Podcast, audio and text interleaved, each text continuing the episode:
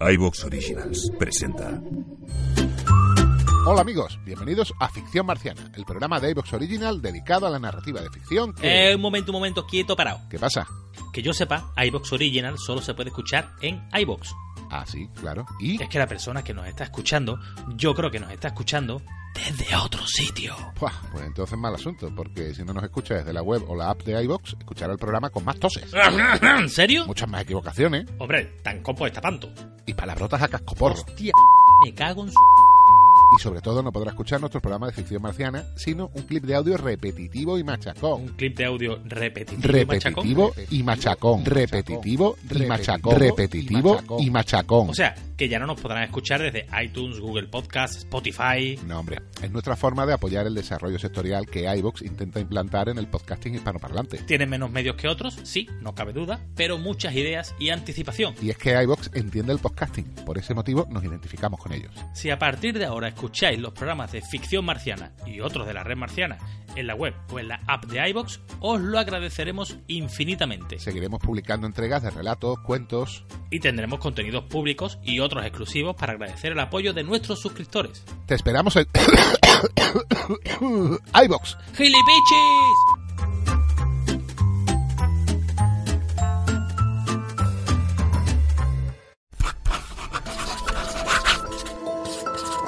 La Red Marciana presenta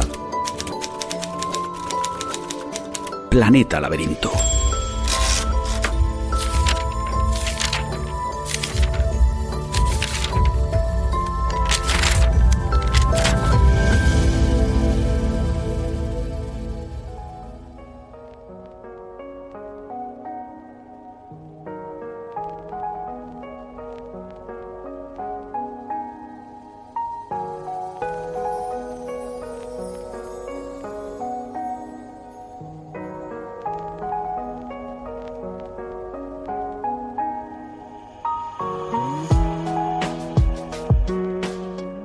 Bienvenidos a Planeta Laberinto, el podcast que la red marciana realiza en íntima colaboración con Ediciones Minotauro y Planeta Comic.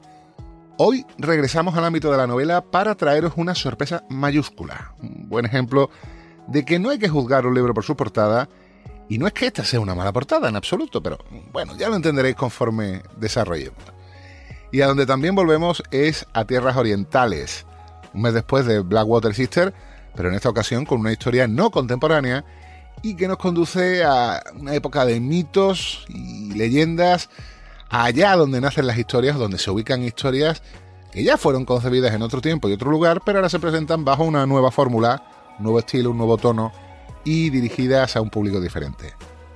El título que hoy nos ocupa es Seis grullas de la norteamericana de origen chino Elizabeth Lim y quien nos acompaña para hablar de él es Bárbara Persé, a la que ya conocéis de anteriores ediciones de Planeta Laberinto. Bienvenida, Bárbara. Hola, muy buenas. Encantada de estar aquí, como siempre.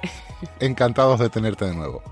Bueno, Bárbara, eh, lo primero a lo que yo he hecho alusión eh, tiene que ver con una conversación que tú y yo tuvimos al poco de empezar el libro, al poco de empezar Seis Grullas. Seis Grullas Carmesíes, que sería el título original, porque hay gente que ya sigue a determinados autores extranjeros, eh, está pendiente de a lo mejor de los lanzamientos internacionales y de cuándo van a llegar a España, entonces alguno puede haberlo buscado por lo de las Crimson Cranes y no darse cuenta de que aquí se ha eliminado del título el tema cromático y se ha quedado en seis grullas. Pero yo te hablaba de cuando abro el paquete que nos manda Planeta, veo la portada y digo, ay, El. ¿te acuerdas, no? Aquí hay mucho rosa, aquí hay mucho tono pastel, mucho celestón. Yo no sé si esto va a ir conmigo. Yo no sé si yo voy a poder sentarme a hablar con Bárbara, que ya teníamos concertado el que le ibas a hacer tú, y hablar bien del libro, porque a mí me da la impresión de que yo no soy el público más adecuado para esta obra. Pues sí, pues A sí. ver, aclaremos, yo soy de una generación, yo tengo 48 tacos, entonces, pues, hoy día, pues probablemente los chavales cogen un libro así y no tienen ningún problema, pero a mí ya me suena aquello a muy de niñas. Y me basta una página, eso lo comento contigo, para darme cuenta, primero, de lo bien que escribe esta señora, Elizabeth Lim, y unas cuantas páginas más para quedarme absolutamente enganchado con una historia como esta. Si a mí me hubiera intentado vender el libro, no sé si lo hubiera comprado en este sentido, pero una vez que me expongo a él, eh, mi sorpresa ha sido, pues creo que no se me había dado una sorpresa parecida en todo el tiempo que llevo analizando lanzamientos de, de Minotauro de Planeta Comic. Pues mira, sí, a mí me pasó un poco parecido, ¿no? Pero bueno, nunca está mal revisar los clásicos y no hay que juzgar un libro por su portada, totalmente. Y mira que la portada es muy bonita. Sí, yo también me llamó la atención cuando abrí el paquete, porque es un momento bonito, ¿no? Que abres y dices que me voy a leer. El unboxing, que se llamaba. Aquí lo tengo, ¿no? Y, y, sí, pero luego te para. Yo la portada la he ido viendo de manera distinta a medida que, he ido leyendo el libro y he empezado a detectar los mm. negros. Los rosas que vi al principio. Ahora, si miras otra vez la portada, también hay negros. Y esos negros son los que ahora, después de haberlo leído o a medida que lo iba leyendo, los iba viendo. ¿No? Pero mm. bueno, aún así es una portada muy bonita, ¿eh? No vayamos a decir que, el libro es rosa, es muy bonita. Muy bonita. y te tienes que parar en todos los detalles de los que vas a ir, que vas a ir viendo, están, están ahí, ¿no? Pero hay que mm. encontrarlos y es realmente una sorpresa, es una sorpresa.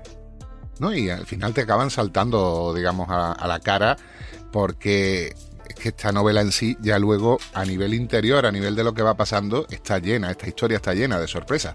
Tampoco queremos hacer pero bueno, antes de hablar de la propia historia en sí, eh, ¿te parece que comentemos un poco quién es Elizabeth Lim, de dónde viene y cómo se nota de dónde viene, por cómo escribe? Estupendo. Esta señora, que aquí tendría con seguridad su tercer lanzamiento en español, el primero fue Tejer el Alba, una novela de tipo Young Adult que se publicó en 2019.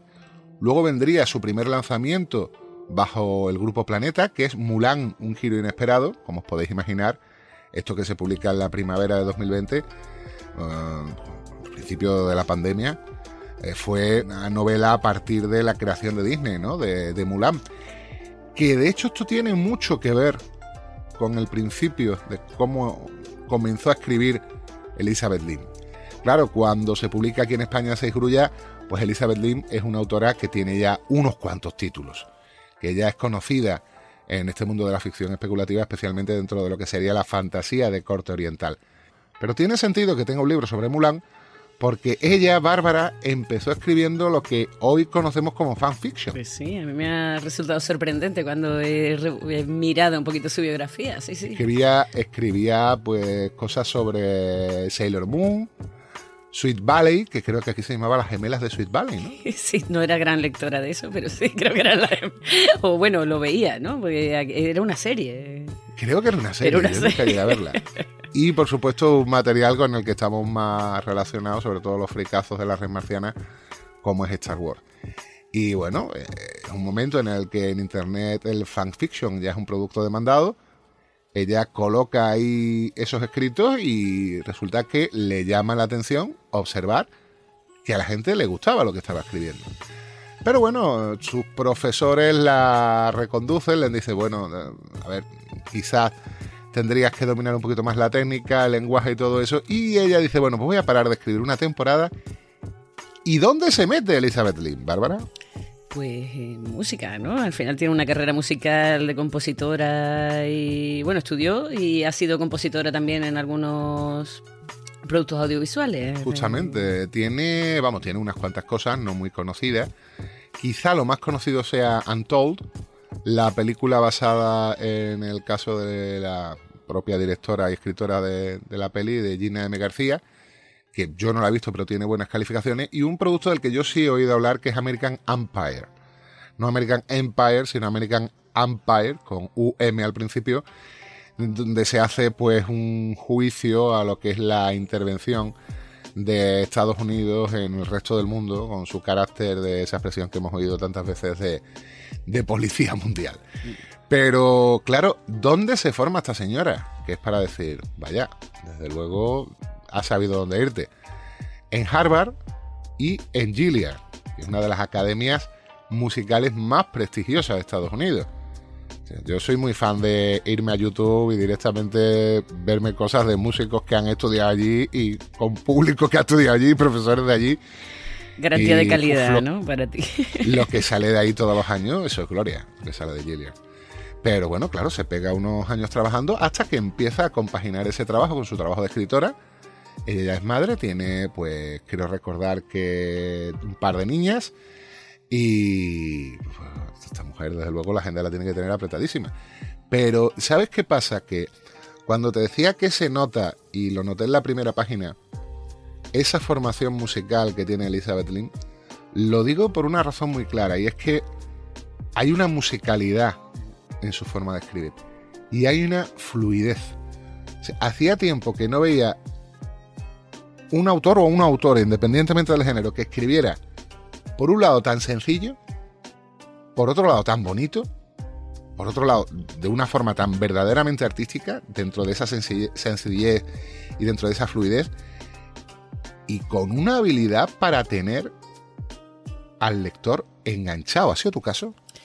Pues sí, la verdad que en cuanto a fluidez y música, sí que tiene una belleza, ¿no? Que entiendo que es la melodía de la que tú hablas, ese fondo musical que tiene, pero también me ha resultado que el sonido tiene también mucho que ver en, en la propia obra. No específicamente la música, sino el sonido. ¿no? El- el- el- la expresión Las notas auditivas también, ¿no? De todo lo que se Yendo escucha, desde lo más escucha. literal hasta lo que tú dices, ¿no? De la musicalidad de la propia escritura, ¿no? Tiene mucho que ver el sonido con, con la novela y con la trama.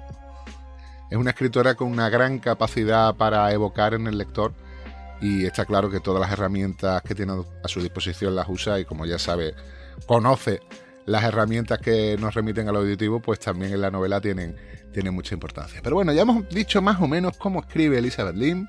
Pero bueno, vamos a hablar de la propia historia en sí. Ya hemos dicho cómo escribe Elizabeth Lim, ya hemos alabado su técnica y su estilo, pero ahora vamos a irnos a esta historia en concreto, la de las seis grullas carmesíes, seis grullas en español. ¿Me das tú la sinopsis? Bueno, pues en Seis Grullas vamos a encontrar la historia de Shiori, Shiori Que es una joven de 17 años que es la única princesa de un reino. Eh, a punto casi de celebrar su compromiso, descubre un secreto en ella y es que hay cierta magia que la rodea. En un reino en el que la magia está mal vista, prohibida. ¿Te está gustando lo que escuchas? Este podcast forma parte de Evox Originals y puedes escucharlo completo y gratis desde la aplicación de Evox. Instálala desde tu store y suscríbete a él para no perderte ningún episodio.